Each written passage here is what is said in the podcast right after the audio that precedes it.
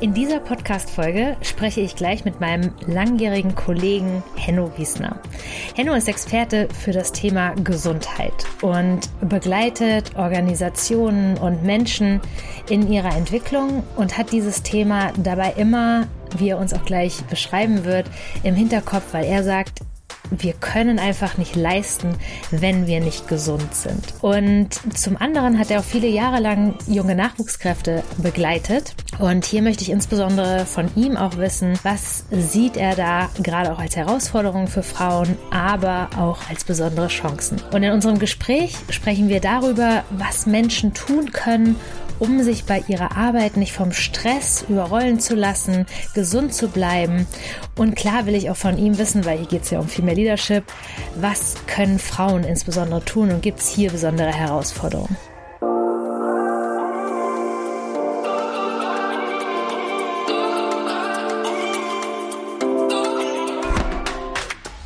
Hallo und herzlich willkommen zu Step Up, deinem Female Leadership Talk rund um das Thema Frauen und Führung.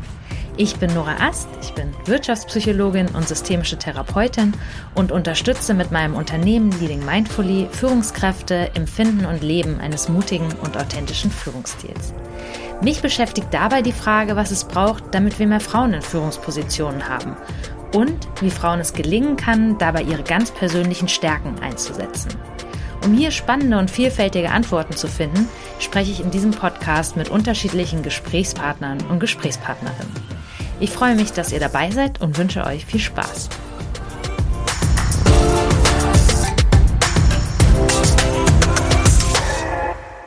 Guten Morgen, Henno. Herzlich willkommen im Podcast.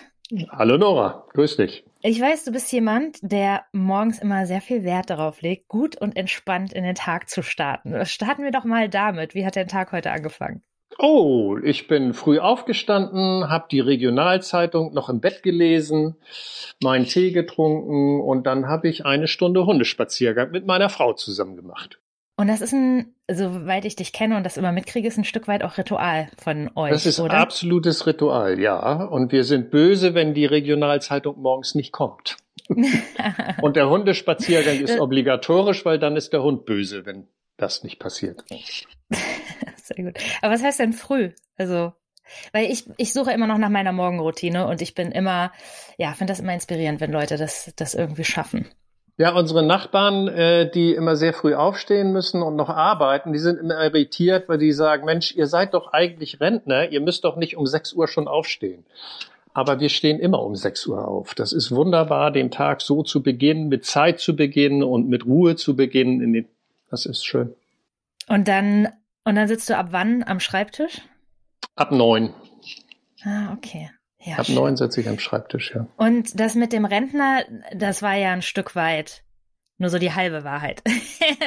du bist ja, ja, das ist die halbe, ja, ja, Du bist ja, ja, trotz deines, deines hohen, äh, deiner hohen Weisheit, möchte ich sagen, ich möchte nicht sagen deines hohen Alters, ja noch sehr untriebig in deinem Themen treibst die weiter voran, weil man ja auch einfach mitbekommt, dass es bei dir eine große Leidenschaft und äh, viel Spaß dahinter steckt. Vielleicht kannst du, bevor ich das tue, einfach ähm, nochmal sagen, was, ja, was tust du, welche Erfahrungen bringst du mit, ja, was machst du in deiner Tätigkeit, die dich auch in deinem, in deiner Rentenzeit in Anführungsstrichen noch umtreibt? Naja, ich, ich berate Menschen, Gruppen und Organisationen. Also äh, ich lege Wert darauf, dass ich das immer in einem systemischen Kontext tue. Das hat mit meiner Berufskarriere zu tun. Ähm, ich habe äh, angefangen als Gemeinwesen-Sozialer und habe viel mit Menschen in Gruppen gearbeitet, aber die intensivste Erfahrung war die in der Drogentherapie. Ich habe in einer drogentherapeutischen Wohngemeinschaft gearbeitet, in der wir ein sehr enges Gruppensetting hatten äh, und sehr intensiv therapeutisch begleitet haben. Das heißt, da habe ich meine ursprünglichen Erfahrungen mit Menschen und Menschen in Gruppen her. Und diese Erfahrung begleitet mich nach wie vor und ist eine sehr grundständige Erfahrung. Später dann habe ich mich intensiv mit Organisationsentwicklung beschäftigt, weil Menschen in Gruppen, in Organisationen. Und das hat nochmal eine ganz eigene, ganz eigene Dynamik. Und seit mittlerweile 30 Jahren bin ich in der Unternehmensberatung tätig, als freier Unternehmensberater. Äh, und da spielt das eine ganz große Rolle. Menschen immer auf dem Hintergrund der Arbeitssituation in Gruppen zu sehen, nicht nur in der Arbeit, sondern auch in Organisationen zu sehen. Soweit lang ausgeholt. Was mir noch sehr am Herzen liegt, ist, dass ich es in meiner Berufskarriere immer wieder erlebt habe, dass Menschen versuchen, durch persönliches Engagement strukturelle Defizite zu kompensieren und müssen damit immer scheitern. Das funktioniert nicht. So. Und deswegen ist mir der, der Organisations-, der Strukturblick so unglaublich wichtig. Mhm. Und das, ich glaube, wir beide wissen jetzt, was du damit meinst, so als, äh, als Psychologen und Berater und Therapeuten. Kannst du das anhand eines Beispiels kurz sagen, was du meintest, was du damit meinst mit dem Engagement und der Struktur? Ja, oder kein Beispiel, aber was, was ist damit, was beobachtest du damit in der Praxis?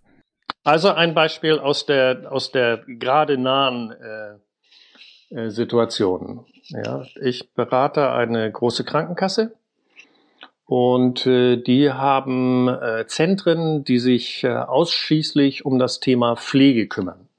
Ne, die Krankenkassen äh, gibt ja Pflegebeiträge und die kümmern sich ausschließlich um das Thema Pflege. Äh, die sind mit einem bestimmten Ressourcen, Menschen, Material, Kontingent ausgestattet. Äh, und nun gibt es eigentlich vorhersehbar äh, einen unglaublichen Pflegeboom. Das heißt, während der Corona-Zeit sind, äh, ist der Bedarf an Beratung und äh, Abwicklung von, von Pflege unglaublich groß geworden. So. Äh, und übersteigt das, was die Menschen in diesen Zentren leisten können. Aber weil die Menschen so engagiert sind, ist das viel zu spät aufgefallen. Weil sie haben durch ihr Engagement dieses, diese Welle, die, da, die sich da entwickelte, versucht auf, aufzufangen. Ja, äh, und an der Struktur ist nichts geändert worden. Weder an den Strukturen noch an den Abläufen noch an der Personaldecke ist nichts geändert worden, weil es lange nicht aufgefallen ist. So, und als es dann aufgefallen ist, ist das System fast kollabiert. Mhm. Ja, und die Menschen, nicht nur das System kollabiert, sondern auch die Menschen kollabiert. Ja, natürlich sind die Menschen kollabiert. Also das wird ja erst deutlich, indem die Kranken, äh, der Krankenstand plötzlich höher wird. Ja, und weil die Leute, Menschen einfach nicht mehr können. Mhm. Ja. Und das ist, äh, das ist eine wunderschöne, du hast es also richtig schön in diesen einen Satz gepackt. Das ist was, was ich tagtäglich auch in meiner Praxis erlebe. Wenn ich Führungskräfte berate in Coachings, ähm, die einfach strampeln und strampeln und strampeln, weil bestimmte Rahmenbedingungen nicht gegeben sind, weil sie ja einfach Ressourcen fehlen und nicht auf sie gehört wird, dass die Ressourcen gebraucht werden. Und dann erlebe ich, und du ja natürlich auch einen ganz unterschiedlichen Umgang dann damit, das gucken wir uns ja auch noch an im Thema Stressmanagement. Die einen, die dann einfach immer weiter strampeln und denken, sie kriegen das noch irgendwie hin und sie kriegen das noch irgendwie gewuppt und dann aber aus dem Verkehr gezogen werden müssen, aus gesundheitlichen Gründen entweder sich selbst oder von anderen. Und dann gibt's die, die sagen, ja, ich wechsle jetzt das Unternehmen und dann gibt so viel geht so viel Kompetenz verloren. Ja, da sind wir schon mittendrin in diesem in diesem schönen Thema und das ist ja ich habe mal geguckt, Henno, wie lange wir uns jetzt schon kennen, wie lange wir uns schon wir schon zusammenarbeiten. Äh, seit 2010 das sind äh, zwölf Jahre. Zwölf Jahre.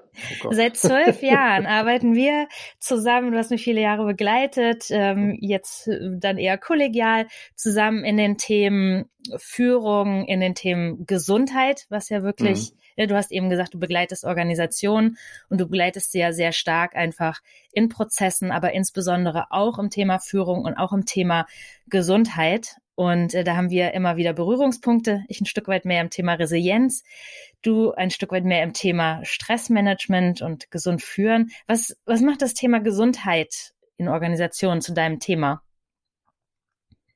Mir ging es, äh, als ich, äh, ich muss ein bisschen ausholen, wenn ich das darf.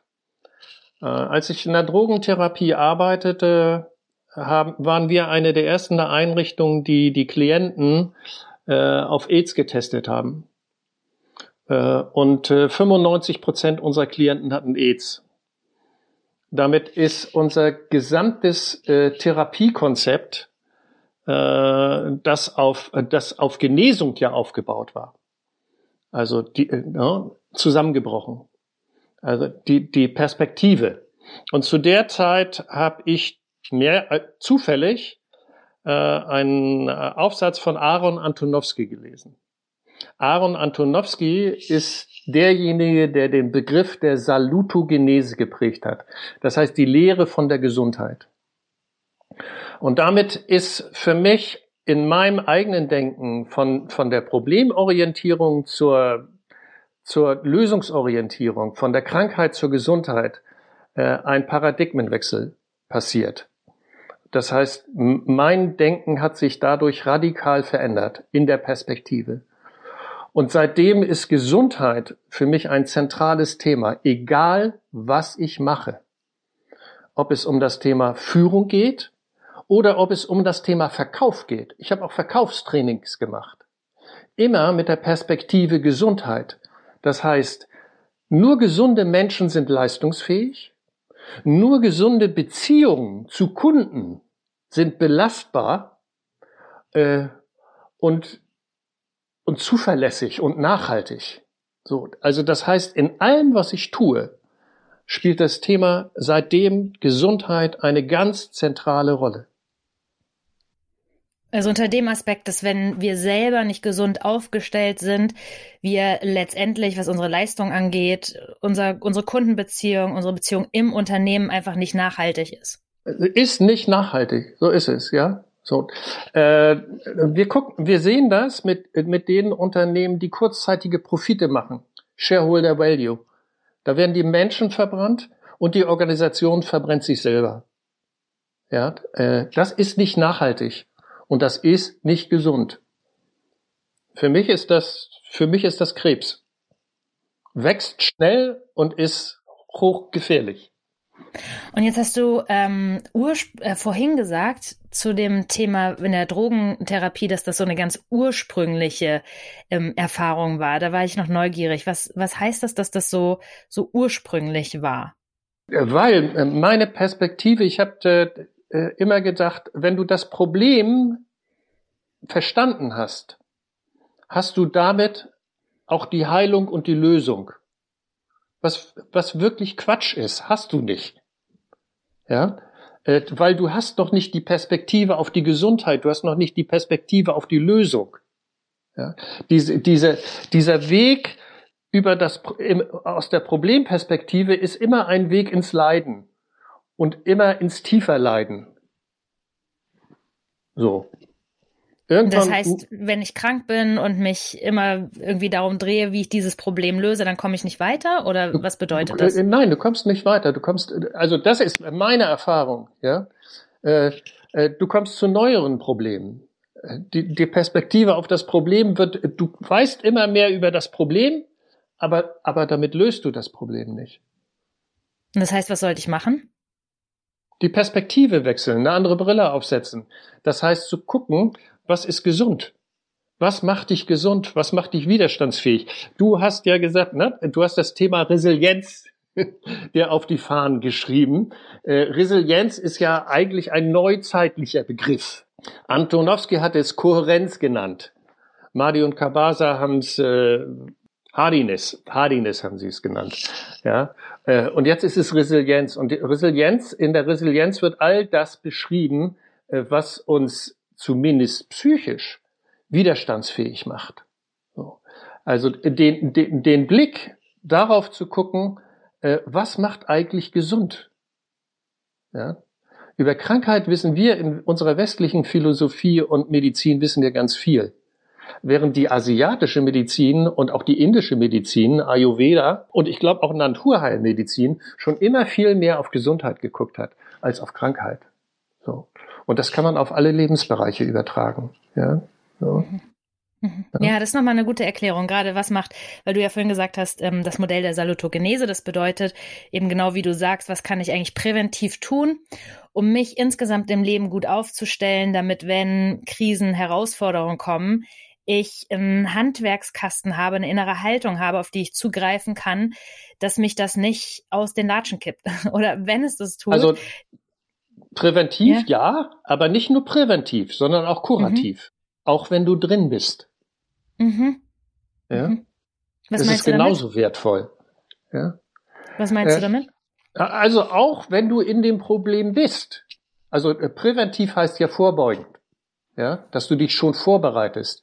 Aber Leben bringt Probleme mit sich. Du kannst nicht alles vorbeugen. Du bist irgendwann bist du drin. Ja. Äh, und auch dann diese Perspektive zu haben, zu gucken, was ist hilfreich? Äh, was, was stärkt mich in dieser Situation? Ja? Oder welchen Nutzen hat diese äh, Situation für mich? Mhm. Und so auf unsere Arbeitswelt geblickt, ja, wir haben ja viele Leute, mit denen wir in der in den Organisationen zu tun haben, wo so der Wunsch ist, dass das Leben oder auch die Arbeit irgendwann mal wieder stressfrei wird. Wird das jemals wieder kommen? Das wird überhaupt nicht stressfrei. Ganz, ganz im Gegenteil. Also das, die, die Komplexität der Herausforderung, die Geschwindigkeit hat zugenommen und sie wird weiter zunehmen. Ja, so. Äh, ich habe mal äh, gelesen, dass ein, ein Mensch ähm, am Ende des 19. Jahrhunderts in seinem Leben so viel Information aufgenommen hat, wie in einem Stern, in der Zeitschrift Stern steht. Nicht mehr. In seinem gesamten Leben. In seinem gesamten Leben. Okay. Ja. ja. Mhm. Und äh, ich habe mal gelesen, dass die Kapazität, die wir in unserem Gehirn haben, um Entscheidungen zu treffen, weil unser Gehirn hat sich ja auch nicht weiterentwickelt und angepasst an die ganzen, an diese ganzen äh, Strukturen, Digitalisierung, an diese schnellen Abläufe. Unsere Entscheidungskompetenz ist um die Mittagszeit aufgebraucht. Mhm. In unserem jetzigen Leben. Die, mhm. die Anzahl an Entscheidungen, die wir treffen müssen, mhm. das, was unser Gehirn eigentlich zu leisten vermag, am, an der Mittagszeit ist eigentlich vorbei. Äh, insofern äh, äh, praktiziere ich und plädiere dafür, äh, die Mittagspause zu nutzen, ja, um sich zu resetten. Ich empfehle jedem eine Entspannungstechnik. Bei uns in der westlichen Zivilisation ist die simpelste das autogene Training.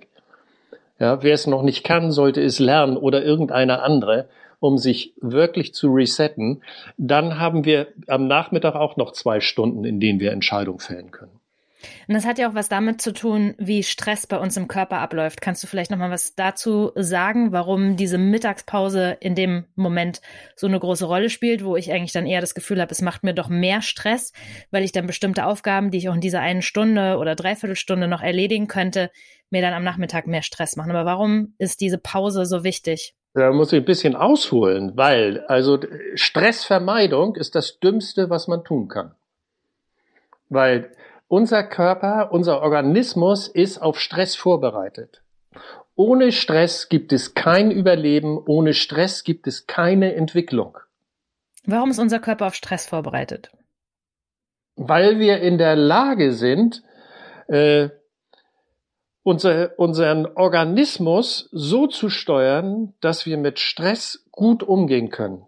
Ja, wir, wir können Adrenalin, Endorphine, Cortisol wird ausgeschüttet und bestimmte Körperfunktionen werden runtergefahren, während andere hochgefahren sind. Und das können wir wunderbar. Das hat unsere Spezies so erfolgreich gemacht. So. Äh, nur, was für, für unseren Organismus nicht gut ist, auch für unsere Spezies nicht gut ist, ist Dauerstress permanent in dieser Alarmsituation zu sein.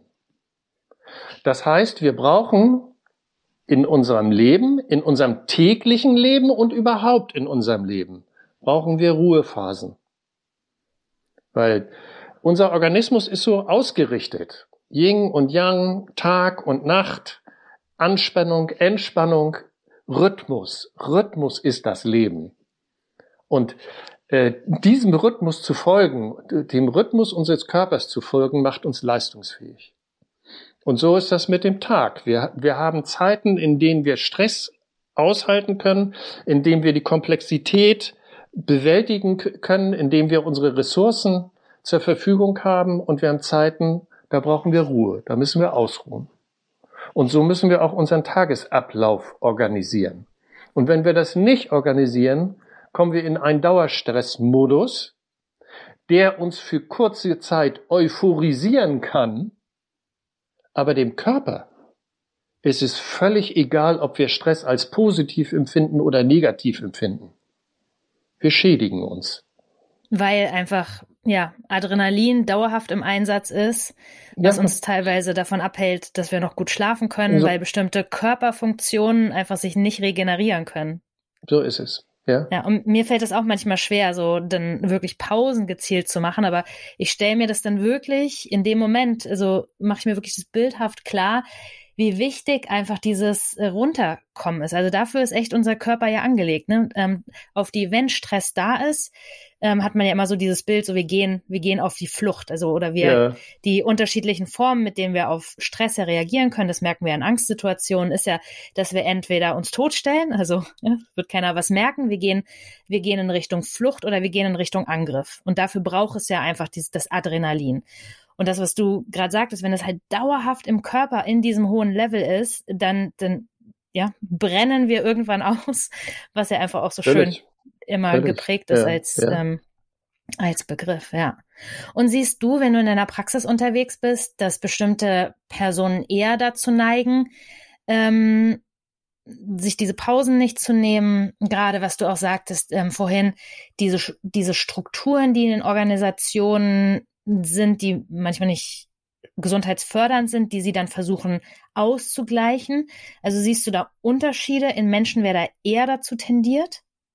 Das Teuflische ist, das engagiert zu sein, uns in etwas reinzuhängen, uns zufrieden macht.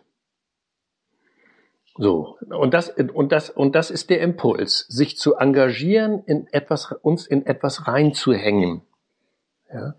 Und das ist die Verführung, Menschen, die äh, sehr verantwortlich sind, die sich in etwas reinhängen, die für etwas brennen, die sich engagieren, die sind immer hochgefährdet. Ja, weil äh, da spielt uns eben, ne, wenn Endorphine ausgeschüttet werden, das macht uns zufrieden, das macht uns stolz, das macht uns glücklich. Ja. Wir sind also in der Lage, durch die Ausschattung von Endorphinen uns an unserem eigenen Körper zu bekiffen. Ja, wir kriegen eigenen Rausch. Ja, äh, und das macht süchtig. Wir können uns durch die, durch unsere eigenen im Körper produzierten Drogen können wir süchtig werden. Ja, und das endet dann irgendwie äh, irgendwann im Burnout. Ja. Mhm. Ja, und ich beobachte insbesondere Menschen. Es gibt dann welche, die dann irgendwann selber den Ausweg finden und sagen, ja, ich, gerade dann, wenn diese Wertschätzung nicht stattfindet für all das Engagement, das man leistet, die dann irgendwann sagen so, auf gut Deutsch, ihr könnt mich jetzt mal. Und dann gibt's halt die, die trotzdem immer weitermachen und denken, irgendwann kommt die Anerkennung, irgendwann kommt die Wertschätzung. Und häufig wird es dann aber im System nicht gesehen einfach. Ja, aber das ist ja auch eine Strategie. Das ist, weißt du, eine Strategie, wie dem Esel die Möhre vor die Nase zu halten. Ja.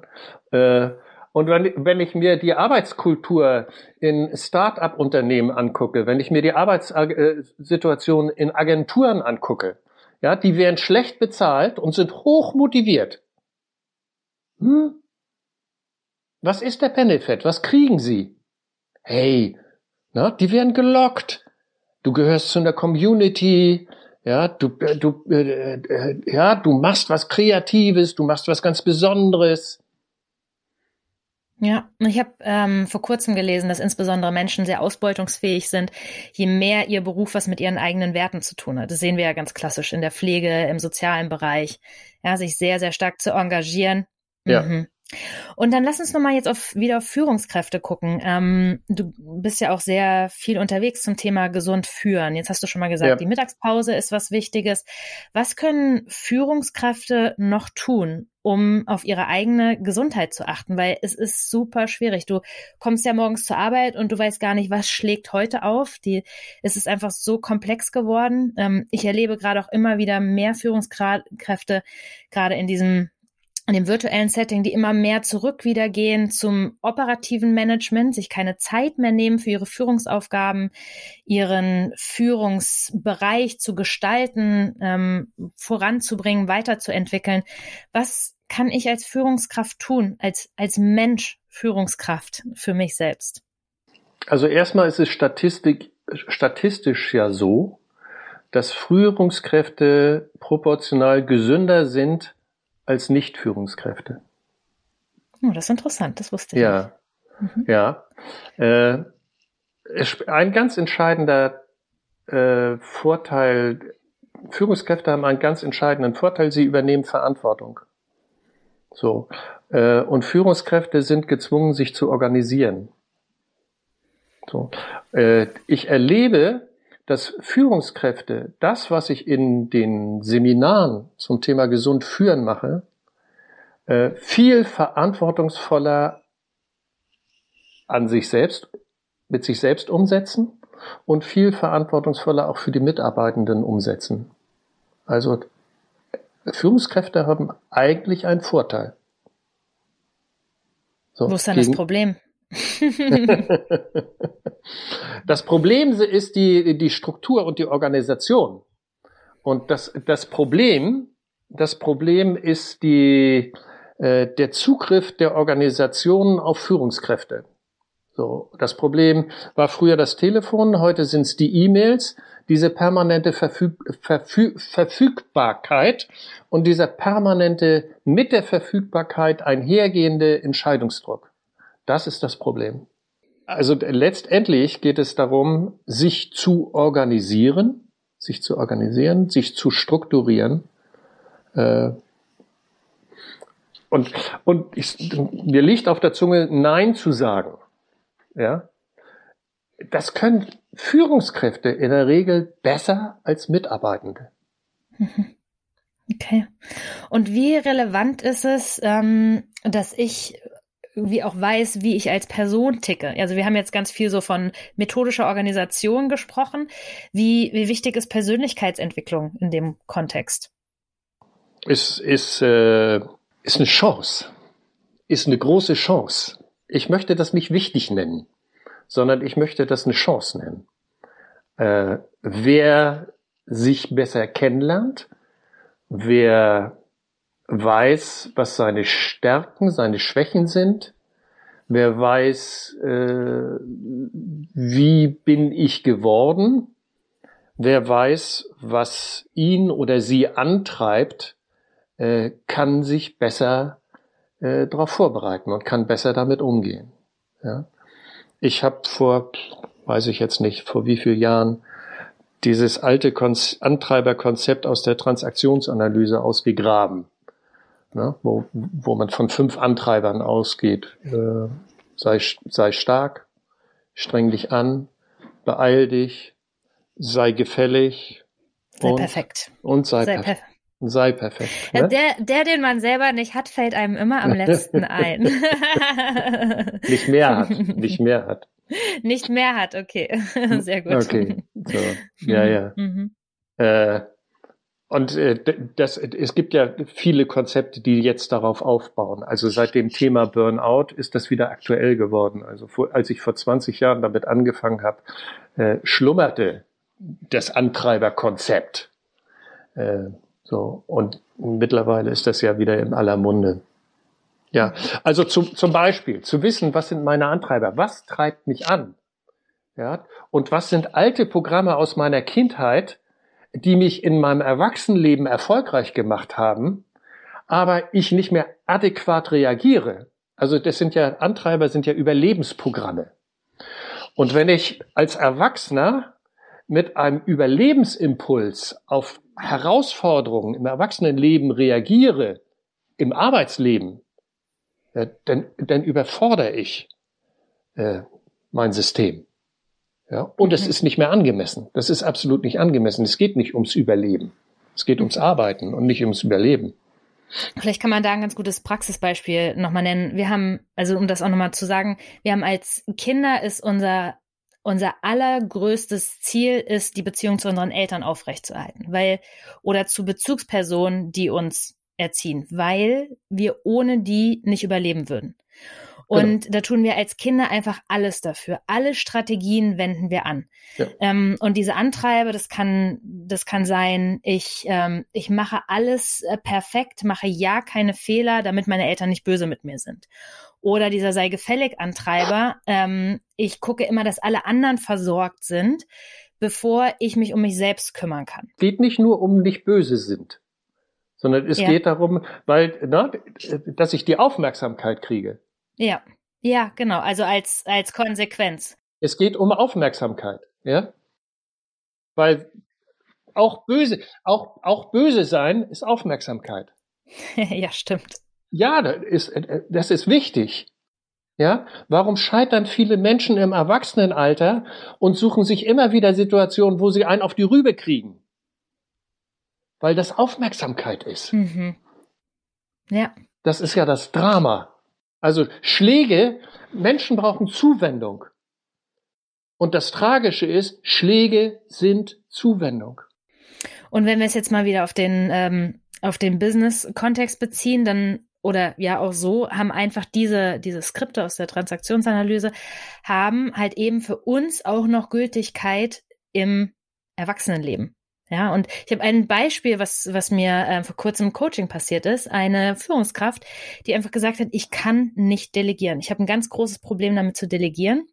Und wer dann mal delegieren, hat immer was mit, äh, mit unseren Antreibern ein Stück weit zu tun, bin ich überzeugt. Da kommen wir, da kommen wir ganz nah an uns selbst dran. Ne? Wir können anderen nichts zumuten. Wir können, ähm, wir machen die Dinge besser als andere. Die machen sie nicht gut genug äh, wir leisten nicht genug, wenn wir es nicht selber machen und so weiter. Und bei der Person ähm, sind wir dann darauf gestoßen, dass die in ihrer Kindheit, ähm, die Eltern hatten eine Bäckerei. Und da war schon ganz früh klar, ich helfe in dieser Bäckerei mit. Und ich selber darf gar nicht so große Ansprüche stellen, weil meine Eltern haben einfach keine Zeit. Also ich bekomme die meiste Aufmerksamkeit, wie du das eben gesagt hast, wenn ich hier bestmöglich ähm, mithelfe. Oh, und ja. selber, selber nicht zu viel fordere. Ja. Und es war heute noch so, dass wenn diese Führungskraft, die ein Team von zwölf Mitarbeitenden führt, Urlaub hat, sie nach Hause gefahren ist, um in der Bäckerei aufzuhelfen. Oh. Ja, und das ist einfach ein ganz, ganz ähm, ja. bildhaftes Beispiel dafür, wie dieses, wie wir uns davon teilweise dann auch das mit zur Arbeit bringen und uns nicht davon lösen können. Und sie auch das Gefühl hat, wenn sie delegiert, kann sie das nicht tun, weil dann mutet sie ihren Mitarbeitenden Arbeit zu. Mhm. Und sie hat in ihrer Kindheit eigentlich viel mehr gelernt, dass man Aufmerksamkeit äh, bekommt, dass man in Harmonie lebt, wenn man, wenn man Leuten die Arbeit abnimmt. Ja, und das ist, glaube ich, so ein ganz gutes Beispiel, warum es wirklich auch lohnt, ähm, als Führungskraft auch manchmal dahin zu gucken, ähm, auch wenn es nicht so viel Spaß macht, wo, wo kommen wir eigentlich her? Was sind eigentlich so, so Muster, die wir selber mitbringen, die uns im Führungsalltag manchmal auch ein Stück weit unser Potenzial hemmen, würde ich sagen. Mhm. Ja, kann ich so unterstreichen. Und Würdest du, jetzt sind wir jetzt ja in einem Female Leadership Podcast, siehst du hier auch nochmal unterschiedliche Vorgehensweise, Muster bei, bei Frauen, wo du sagst, du hast ja auch viele ähm, jüngere Führungskräfte eine ganze Zeit lang begleitet, gecoacht, gerade im Nachwuchsprogramm. Mhm. Was, was siehst du hier? Also erstmal äh, vordergründig nicht Unterschiede zwischen Männern und Frauen sondern Vordergründe zwischen, zwischen Menschen, die beziehungsorientierter sind und Menschen, die weniger beziehungsorientiert sind. Nun kann man sagen, die Frauen sind beziehungsorientierter und die Männer weniger beziehungsorientiert. Also im, im Proporz würde ich sagen, ja, Beziehungsorientierung trifft eher auf Frauen zu als auf Männer. So. Aber letztendlich äh, dieses Selbstausbeutungsskript, was du beschrieben hast, das geht ja da um Selbstausbeutung. Äh, das finde ich bei Frauen und auch bei Männern. Mhm. Wenn sie beziehungsorientiert sind. Ja? Mhm. Da geht es um diese Beziehungsorientierung. So. Mhm. Äh, wenn wir jetzt genauer gucken, dann ist es, ist es natürlich so, dass das eine, eine Eigenschaft ist, die entwicklungsgeschichtlich eher auf Frauen zutrifft. Ja, die Männer gingen in Krieg oder gingen zur Jagd, ja, und die Frauen waren dafür da, äh, das Überleben zu sichern durch die Versorgung, nicht in dem, äh, äh, in dem äh, gejagt wurde und Fleisch, sondern die hatten die Versorgung. Das heißt, sie hatten entwicklungsgeschichtlich andere Aufgaben als die Männer. Und ich denke, das hat ursächlich was damit zu tun. Das Dilemma ist, Frauen heute genauso die Möglichkeit haben, Karriere zu machen, Verantwortung im Beruf zu übernehmen, wie Männer auch. Theoretisch ja. Theoretisch ja. Theoretisch ja. Ja. Und trotzdem ist es, ist da immer noch das Thema Kinderkriegen. So. Und der Anspruch der Frauen ist dann, gute Mutter zu sein, ja, äh, erfolgreich in der Arbeit zu sein, erfolgreiche Führungskraft zu sein und vielleicht auch noch Karriere in der Organisation. Also das heißt, sie möchten alles gut machen. Geht aber nicht. Ja, du, äh, du musst irgendwo musst du Abstriche machen. So. Äh, und wenn und wenn du das alleine machen willst, das heißt, du brauchst dann, um das machen zu können, brauchst du ein System, in dem du lebst, das dir die Möglichkeit gibt. Entweder ein Partner, der das mit dir teilt oder eine Gesellschaft, die dir das ermöglicht. So. Und da gibt, da gibt es in Deutschland ein schönes Beispiel, was ich selbst gut erleben konnte. Nach dem Zusammenbruch der DDR kamen Frauen in unsere Gesellschaft, die ein ganz anderes Frauenbild in der Gesellschaft gelebt haben, für die es selbstverständlich war, Familie und Beruf zu haben und das auch zu leben, leben zu können. Ja, so ganz anders als in unserer westlichen äh, Kultur. Ja. Und, und das da heißt, haben, was genau hast du da erlebt? äh, dass die viel selbstbewusster und viel selbstverständlicher in Beruf und in Karriere gegangen sind.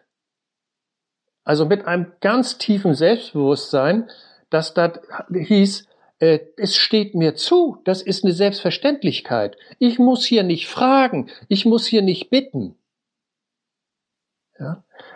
aus, aus, unserer, aus unserer westlichen Kultur kommenden Frauen, die waren immer noch ganz zögerlich.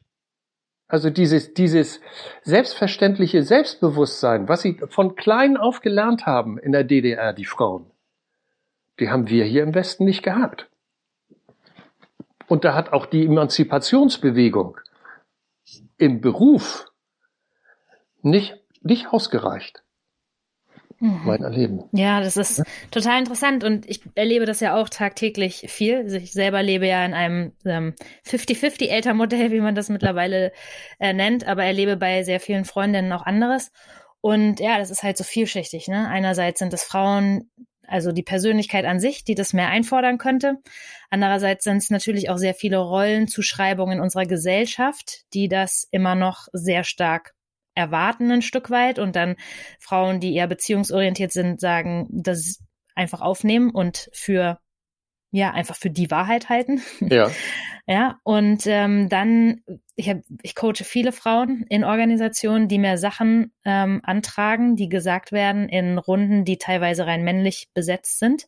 Ja, ja äh, da fällt man rückwärts um. Also man ja, denkt, das, das Thema wird ja sehr stark in den Medien getrieben, Frauenentführung, ja. was ich selber erlebt habe, aber was ich auch wirklich ähm, tagtäglich fast höre, ja, da muss man beim Rekrutierung, beim Rekrutieren mal ein bisschen stärker darauf achten, dass man es eher mit ähm, älteren Damen und Männern besetzt. Da ist uns ja jetzt wieder schon eine ähm, in Elternzeit gegangen. Also das ist äh, ja, es ist wirklich nicht nicht schön teilweise. Also ja, systemisch und persönlich treffen da einige Sachen zusammen.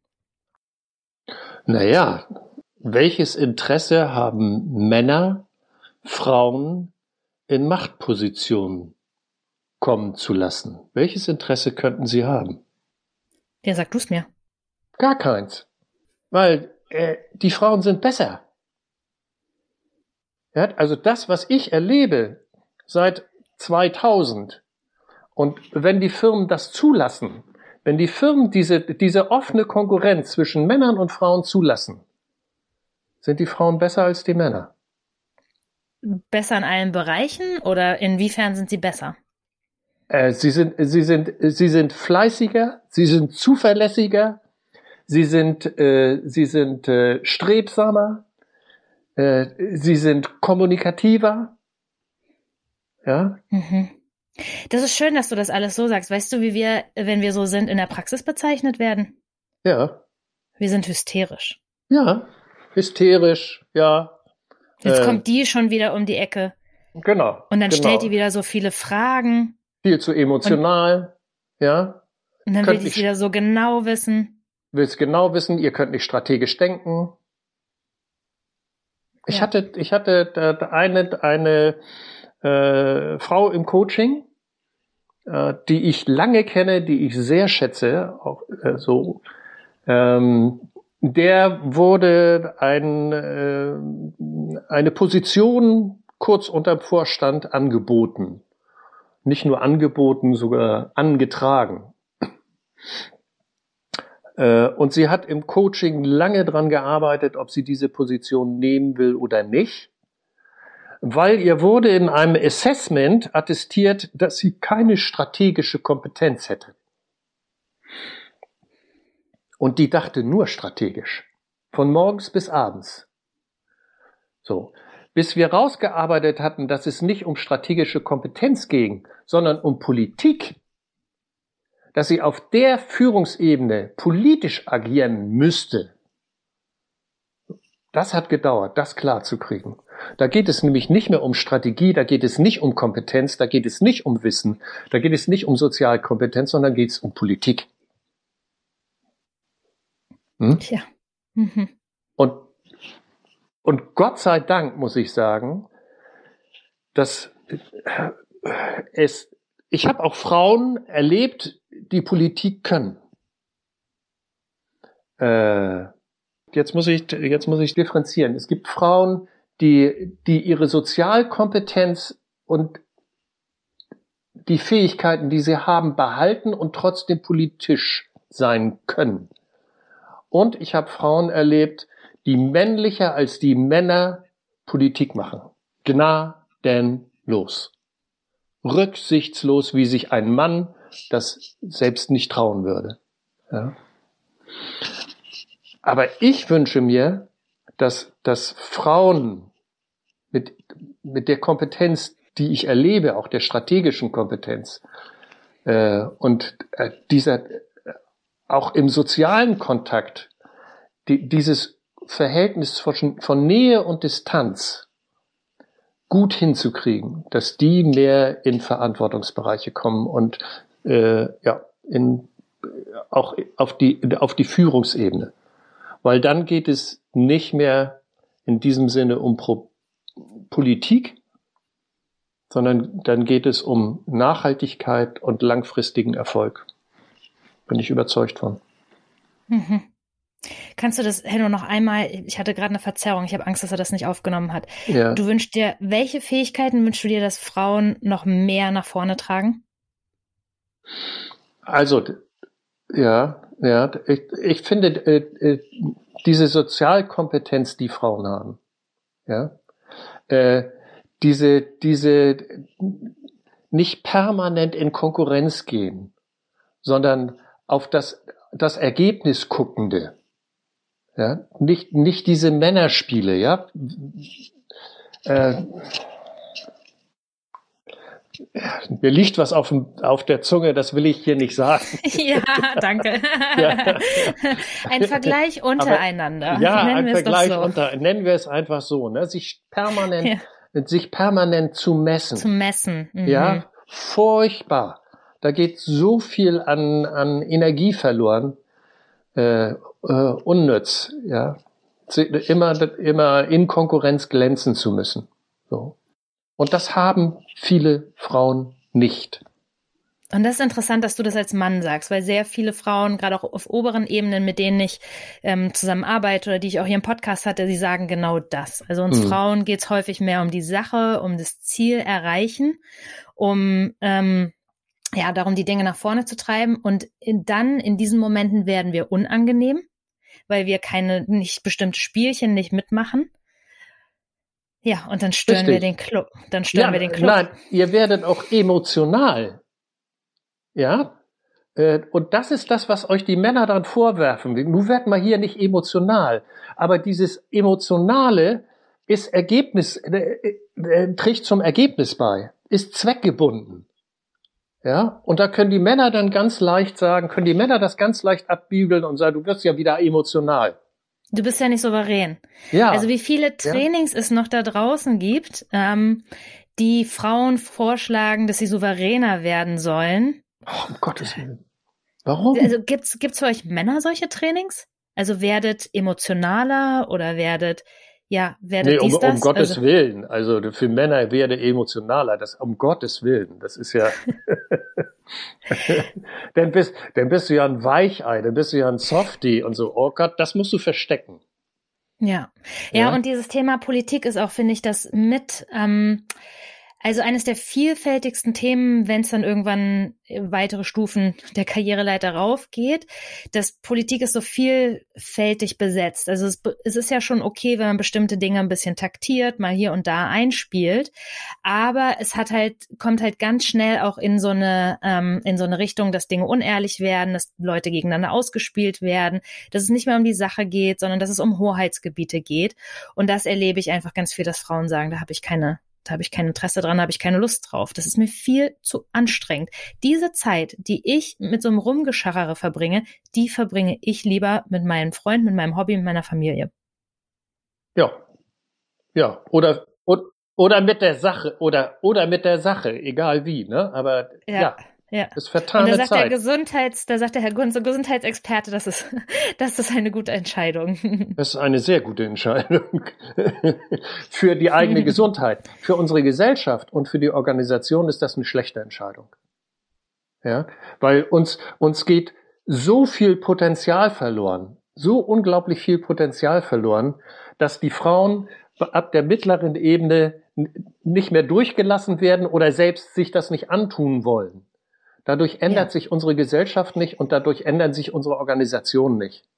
Mhm. Ja? Und dann habe ich nochmal wirklich so eine ähm, praktische Frage. Also ich begleite ja Unternehmen äh, damit, also viele Unternehmen haben mittlerweile Frauennetzwerke, wo ich ab und zu einen Vortrag halten darf. Oder wir haben ähm, Trainings bei Unternehmen, oh. Frauen in Führung. Mhm. Und dann wird schon noch immer wieder herangetragen, ja, die Männer bei uns im Unternehmen, die beäugen das. Und die finden das jetzt komisch, dass es das gibt.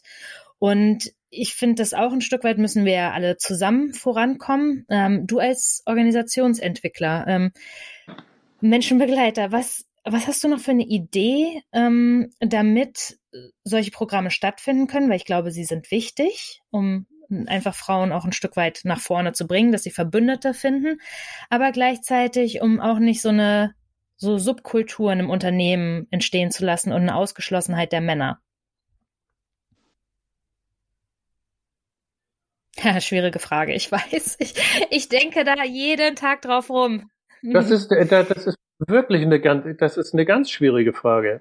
Ja, ist eine ganz schwierige Frage, weil, äh, äh, also, es gibt ja Entwicklungsstadien. Ja, in, de, in dem Moment, wo, wo du äh, eine bestimmte Kultur entwickeln willst, die du in einer Männerkultur nicht entwickeln kannst, ist es notwendig, so eine Subkultur zu bilden. Ja, dass Frauen sich vernetzen, dass Frauen das, was Männer ja schon lange machen, dass Frauen das auch tun. Ne? Das machen Männer ja schon lange. So. Äh, und irgendwann muss das zusammenkommen. Aber der, wann ist der Zeitpunkt, dass es zusammenkommen muss? Den sehe ich im Moment noch nicht. Den sehe ich im Moment nicht. Das habe ich nicht richtig verstanden. So. Was heißt, wann wäre der denn da? Wann, wann weiß man denn, wenn man sie zusammenbringen kann? Äh, wenn, wenn, wenn die Frauen wirklich äh, der halbe Himmel sind mhm. und nicht nur mhm. die Männer. Ja? Wenn, wenn, wenn wir in, in den Vorständen Frauen haben, wenn wir in den Führungspositionen Frauen haben, äh, und wenn, wenn deutlich wird, dass durch die Frauen in diesen Positionen, in den Führungspositionen, in der Kultur was verändert. In dem Moment können auch Männer was verändern. Ja, und in dem Moment ändert sich auch die Männerkultur. Bin ich was heißt, die Männerkultur überzeugt? verändert sich? Was bedeutet das? Dass Männer aufhören, äh, mit, äh, mit, äh, mit, diese, mit diesen Konkurrenzspielen, diesen Machtspielen weil auch diese Spiele strengen Männer an. Ja, das ist ja auch für die anstrengend. Und wenn sie erleben, durch Frauen erleben, dass es auch anders geht, ja, und dass sie dadurch auch weiterkommen, auch sie selbst weiterkommen, dass die Organisation weiterkommt, mhm. äh, dann, dann findet meiner Meinung nach eine Annäherung statt. Mhm. Okay, ja. ja. Also ich, ich erlebe das in den Organisationen, wo Frauen in Führungspositionen kommen, äh, die, die noch vor 20 Jahren undenkbar waren. Dass sich Kulturen verändert, dass sich, dass sich Akzeptanz verändert. So. Mhm. Ja. ja. und trotzdem müssen wir diesen, den Hut vor diesen Frauen äh, teilweise ziehen, weil sie da oben als Frauen alleine stehen, besonders beäugt werden und es dann besonders gut machen müssen, ja. um der Organisation ja. eben zu zeigen, ähm, dass es auch mit einer Frau geht. Also das ist ähm, ja. auch ein tägliches, ja. also tägliches diesen, Spannungsfeld. Das ist ein tägliches Spannungsfeld, das ist so. Und insofern finde ich das wichtig, dass es Netzwerke gibt, Frauennetzwerke, wo die sich auch gegenseitig unterstützen, mhm. ja, um das überhaupt auszuhalten. Weil je höher du kommst in der Hierarchie, desto einsamer mhm. bist du. Okay. Also auch ist deine Antwort auf meine Frage, ähm, das müssen Männer jetzt einfach mal aushalten. Ja. Sehr gut, klare Antwort. Schön. Henno, bevor ich dich hier aus diesem Podcast entlasse, ähm, eines deiner, ich würde jetzt nochmal wieder den Schwenk ganz kurz auf das Thema Gesundheit ähm, noch einmal umschwenken, weil eines meiner Lieblingsmodelle, wenn wir zusammenarbeiten, was du immer beschreibst, ist das Modell der drei Lebenswelten. Das finde ich total hm. praktikabel. Hm. Und ähm, was ich dann eigentlich mache, wenn mein Leben nicht mehr in in Balance ist. Und vielleicht kannst du dir jetzt einfach vorstellen, dass, ähm, dass ich die Folien jetzt, die wir normalerweise nutzen, wenn wir zusammen unterwegs sind, hier äh, aufgezogen habe und uns einmal von diesem Modell berichten ähm, und, und was wir tun können und die Innen- und Außenwelt und so. Du weißt, was ich meine. Ja, ich weiß, das das drei Lebensmodell. Ja, ja, und die und das ja. äh, unsere ja das ständige Balancenhalten zwischen diesen äußeren und den inneren Erwartungen. Ja, ich weiß jetzt nicht, wie weit ich ausholen Du darfst jetzt nochmal ausholen. damit das jemand, damit das jemand nachvollziehen kann. Ne? Also wir reden ja von Work-Life-Balance äh, und dieses drei Lebensweltenmodell äh, erweitert das nochmal. Ne? Wir haben nicht nur zwischen Work und Life eine Balance. Dieses drei Lebensweltenmodell äh, nimmt als äh, zusätzliche Lebenswelt äh, die Welt Profession dazu. Äh, und äh, Professionen heißt, also wir haben die drei Lebenswelten Professionen, wir haben Organisation und wir haben äh, Privatleben als drei Lebenswelten. Also das sind die drei Lebenswelten, äh, in denen wir uns als Menschen tagtäglich aufhalten. Bewegen. Bewegen, mhm. bewegen, ja, ja, ja. Nur, nur als Modell. Ja, wir leben wahrscheinlich in noch anderen mehr Lebenswelten oder so, aber so als Modell. Äh, und äh, die Profession ist eben eine ganz, ganz wichtige, weil in, den, in der Profession stecken unsere Antreiber. Das heißt, was uns antreibt, was unser Anspruch an uns selber ist, was unser Anspruch an Zufriedenheit ist. Äh, bezogen auf meine Tätigkeit in der Organisation, meine Arbeit, aber natürlich auch bezogen auf das in meinem Privatleben. Also was ist mein Anspruch als Mutter, was ist mein Anspruch als Vater, was ist mein Anspruch an Haushalt, an Garten, wie auch immer. Ja? So. Äh, das Dilemma ist, dass diese drei Lebenswelten, jede Lebenswelt für sich mich zu 100 Prozent will. Also die Lebenswelt Profession also und die anderen beiden haben wir gerade nicht beschrieben. Dann gibt's noch die Lebenswelt der Organisation. Genau.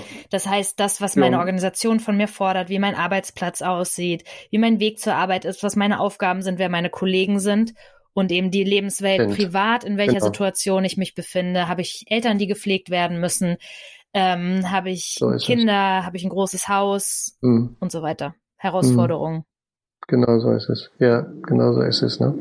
Und letztendlich ist es so, äh, wenn ich eine, wenn ich die Lebenswelten lasse, äh, dann will mich die jede Lebenswelt zu 100 Prozent. So, das heißt, das wären dann 300 Prozent. Ich habe aber nur 100. Das heißt, die Herausforderung im Leben ist, diese drei Lebenswelten zu organisieren, zu balancieren. Balancieren ist der bessere Ausdruck. Ja? Äh, das heißt, ich muss immer dafür sorgen, dass ich nicht mehr als 100 Prozent äh, insgesamt in diese Lebenswelten hineingebe. So. Um das zu können, brauche ich eigentlich noch die vierte Lebenswelt und die vierte Lebenswelt ist das Selbst. Das heißt, das bin ich. So. Ja, und ich muss für mich so gut sorgen, dass ich die Energie habe, diese drei Lebenswelten zu managen, zu balancieren, mein Leben lang. So. Das ist die ganz große Herausforderung. Ja. So. Und wenn ich dieses Modell vor mir habe, dann wird völlig klar, dass ich für mich sorgen muss, sonst würde, werde ich diese drei Lebenswelten nicht balancieren können. Und jeder, der im Burnout ist, das, das macht es nochmal deutlich. Jeder, der in einem Burnout ist, äh, wird das Phänomen kennen, nur noch fremdbestimmt unterwegs zu sein. Ja? Und wenn ich nicht mehr genügend Energie für mich habe, dann bin ich fremdbestimmt, dann bestimmen alle anderen über mich und nicht ich selbst. Das heißt, mich. wie, wir reden ja auch oft darüber, wie, wie man ähm, Energie für sich so behält. Ja. Dann gibt's ja auch so einen, einen, Prozess, den du gerne beschreibst. Also wenn, wenn man in so einem Strudel drin ist, muss ja jetzt nicht unbedingt Burnout sein, aber wenn man einfach merkt, dass man einfach sehr, sehr stark gefordert ist von diesen Lebenswelten, ja. Wir hatten selber die Situation, dass wir jemand ähm, in der Familie an der pflegebedürftig geworden ist, dann aber gleichzeitig ich den nächsten Karrieresprung nehme und dann natürlich auch den Anspruch habe, das alles noch möglichst gut ähm, zu machen. Funktioniert. Mhm. Ja, was, was kann ich tun? Also, äh, ganz simpel, die, die, die, die Frage ist erstmal, äh, die Frage beginnt mit der Wahrnehmung. Ich muss wahrnehmen, was ist eigentlich in meinen drei Lebenswelten los. Also ich muss hingucken. Heute wird ja ganz viel von äh, Achtsamkeit gesprochen. Ja? Das heißt, ich muss in einer bestimmten Art und Weise innehalten, um wahrnehmen zu können. Und wenn ich wahrgenommen habe, dann muss ich klären, was ist eigentlich los? So, ne? und klären, entweder ich suche mir einen Coach, mit dem ich kläre, ich kläre es mit Freunden, ich kläre mit einem Partner, wie auch immer. Ja? Nach der Klärung kommt ein ganz entscheidender Schritt. Ich werde entscheiden müssen. Ich werde etwas loslassen, um was Neues machen zu können. So. Und wer nicht entscheiden kann, ja, äh, der wird auch gar nicht erst wahrnehmen. Also entscheiden ist immer ein Trauerprozess. Als erwachsener Mensch, ich lasse was los, um was Neues zu bekommen. Ja, also diese, diese infantile Sehnsucht, ich entscheide und dadurch wird alles mehr und alles besser, das ist, der, davon können wir uns als Erwachsene verabschieden. Und wenn ich entschieden habe, äh, dann muss ich handeln.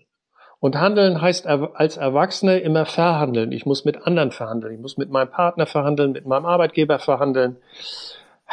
Eine komplexe soziale Herausforderung. Ja, ja gerade wenn ich beziehungsorientiert Und, bin, so wie wir das eingangs schon mal diskutiert so haben. So ist So ist es ja. Ja. Und das wird ungemütlich. Wir Menschen sind, sind soziale Wesen. Und insofern äh, zum Schluss, zum Schluss, äh, der immer wiederkehrende Ratschlag, identifiziere deine Energietankstellen. Und Energietankstellen sind die Lebensbereiche, die dir viel Energie geben und wenig Zeit kosten, weil wir haben wenig Zeit. Und diese Energietankstellen, die sind mit niemandem zu keiner Zeit verhandelbar. Mein Beispiel ist, ich habe irgendwann angefangen, bin mit Laufen angefangen. Drei Stunden in der Woche gehören mir und meinem Lauftraining. Und wenn die Welt untergeht, im metaphorischen Sinne, ich gehe laufen. Immer. Mhm. Und du genießt morgens deinen Tee und deine Zeitung. Ja, mittlerweile kann ich das ja. Das war da früher, als unser Sohn noch klein war, war das eine andere. Ne? Jetzt kann ich das, deswegen sage ich Rentner. Äh, jetzt habe ich dieses, hatte ich früher nicht. Das hatte ich früher nicht. Nur, ne? In der Situation, in der du bist, ne? mit äh, Firma aufbauen und äh, äh, äh, Kind und Partnerschaft und ha, da, da ist die Zeit nicht so, kann ich, da, da konnte ich den Tag nicht so gemütlich beginnen, wie ich das jetzt kann. Das ist ein Privileg des Alters. Ja, würde ich nicht nur sagen. Ich denke, man kann ja. sich schon, man hat schon ein Stück weit auch eine Wahl. Auch, auch in dem ja. Alter hat man ein Stück weit immer eine Wahl. Mit wie viel, wie viele ja. Aufträge brauche ich, wie viel Geld brauche ich. Ähm, auch da hat man gerade als Unternehmer und Selbstständiger auch immer eine Wahl. Und das würde mich ähm, schon immer interessieren. Ich habe äh, noch einen Bekannten, der ähm, der Architekt ist und im Ruhestand ist und den ich auch jetzt in der Mittagspause immer so durch die Stadt bummeln sehe, der genauso wie du immer noch Aufträge macht, aber nur die, die ihm Spaß macht. Und ich wollte ihn, als ich ihn ja. neulich beim Bummeln gesehen habe, und er zu mir ich bin zum Mittagessen verabredet, ähm, wollte ich ihn fragen, und das würde ich dich jetzt auch gern fragen, ja, trotzdem jetzt auch in Rente und man hat den Luxus, würdest du trotzdem zurückblicken und sagen, gerade so unter diesem Gesundheitsentspannungsfaktor, Mensch, das hätte ich früher auch schon anders machen können? Oder wenn ich jetzt nochmal mit meinem jetzigen, so, ich bin in der Rente und es ist alles ein Stück weit entspannter, wenn ich jetzt nochmal wieder in dieses Berufs, in dieses so ein bisschen schnellere Berufsrad einsteigen würde, ähm, würde ich auch nur noch mit Kunden arbeiten, die ganz unkompliziert sind, obwohl man den von den komplizierten ja auch was lernt. Aber gibt es irgendwas, wo du sagst, so, ja, jetzt, dass ich, dass ich das in der Rente erlebe, das würde ich meinem Jüngeren selbst empfehlen. Thera therapeutische, therapeutische Frage zum Schluss. weißt du, das ist immer schwierig, das im Nachhinein zu sagen, weil äh, wenn, wenn du eins mit dir selber bist, und das bin ich, dann war alles gut so, wie es war. Mhm. Weißt du, dann bist du, bist du versöhnt mit dem. Weil auch Zeiten, äh, wo ich mir nicht genug Zeit für mich nehmen konnte, waren hilfreich und lehrreich und haben mich weitergebracht. So, also insofern ist das, ist das schwer zu sagen. Ja, ist das ganz schwer zu sagen. So. Äh, was für mich, was ich immer wichtig finde, wie gesagt, diese Energietankstellen zu behalten, Zeit für sich. Also, und äh, da habe ich relativ früh für gesorgt, dass ich die habe. Äh, und ansonsten äh, dafür sorgen, dass bei allen Raus Herausforderungen, wenn man ein Paar ist, äh, ein Paar Mann und Frau oder Mann und Mann und Frau und Frau, egal wie, äh, dass es kleine Fluchten gibt, dass man sich nicht aus den Augen verliert bei allen äh, Anstrengungen. Das ist das, was meine Frau und ich immer gemacht haben. Wir haben, egal was war, dafür gesorgt, kleine Fluchten, ob es eine Stunde in der Woche ist oder ob es ein Wochenende ist. Urlaub alleine reicht nicht. Wir brauchen kleine Fruchten. Im Alltag. Ja. Mhm. So. Im, im mhm. Alltag, ja. Und das nicht aus den Augen zu verlieren, sonst verliert man sich mhm. aus den Augen. Das ist so, ja. Also eigentlich vieles richtig gemacht. Ja, damit lasse ich dich gehen mit dem Satz. ja, danke für das, für das wunderbare. Gespräch, das ja in ganz viele unterschiedliche Richtungen äh, ging und wirklich gute Botschaften enthalten hat. Hat mir sehr viel Spaß gemacht. Danke, Henno. Nora, ich danke dir. Es hat mir auch sehr viel Spaß gemacht. Ich hoffe, ihr hattet beim Zuhören des Podcasts eben genauso viel Spaß wie ich während des Gespräches. Wenn ihr noch mehr über das Thema Resilienz erfahren wollt und hier für euch selbst vielleicht einmal einsteigen wollt und interessiert daran seid, herauszufinden, was euch eigentlich resilient macht und euch hilft, euch selbst durch die Herausforderungen des Alltags zu manövrieren, dann darf ich an dieser Stelle schon einmal ankündigen, dass wir gerade mitten in der Planung stecken und in diesem Halbjahr noch ein Online-Resilienz-Training für unseren Female Leadership Campus anbieten werden. Und das Training wird in einem kleinen persönlichen Rahmen, also mit einer festen Anzahl von Frauen stattfinden und über zwei Module virtuell gehen. Das ist ein Training, was wir schon sehr lange erprobt haben, auch in Unternehmen Unternehmen und gerade auch ähm, in der Praxis Menschen hinterher wirklich sagen, sie haben ein Stück weit ihre Haltung geändert, haben sich ein Stück weit dadurch weiterentwickelt. Und wenn ihr erfahren wollt, wann es losgeht, dann schaut doch einfach auf unserem Insta-Kanal unter Female Leadership Campus vorbei, abonniert unseren Newsletter oder dritte Möglichkeit, guckt auf unsere Webseite www.leadingmindfully.de. Da erfahrt ihr dann direkt unter allen drei Quellen, wann es losgeht. Und ihr könnt euch schon jetzt auf eine Warteliste setzen lassen. Alle Links dazu findet ihr aber auch nochmal in den Show Notes zu dieser Podcast-Folge. Ich freue mich, wenn ich die ein oder andere hier dann bei einem unserer Trainings erleben darf und wünsche euch bis dahin alles Gute. Bis zum nächsten Mal.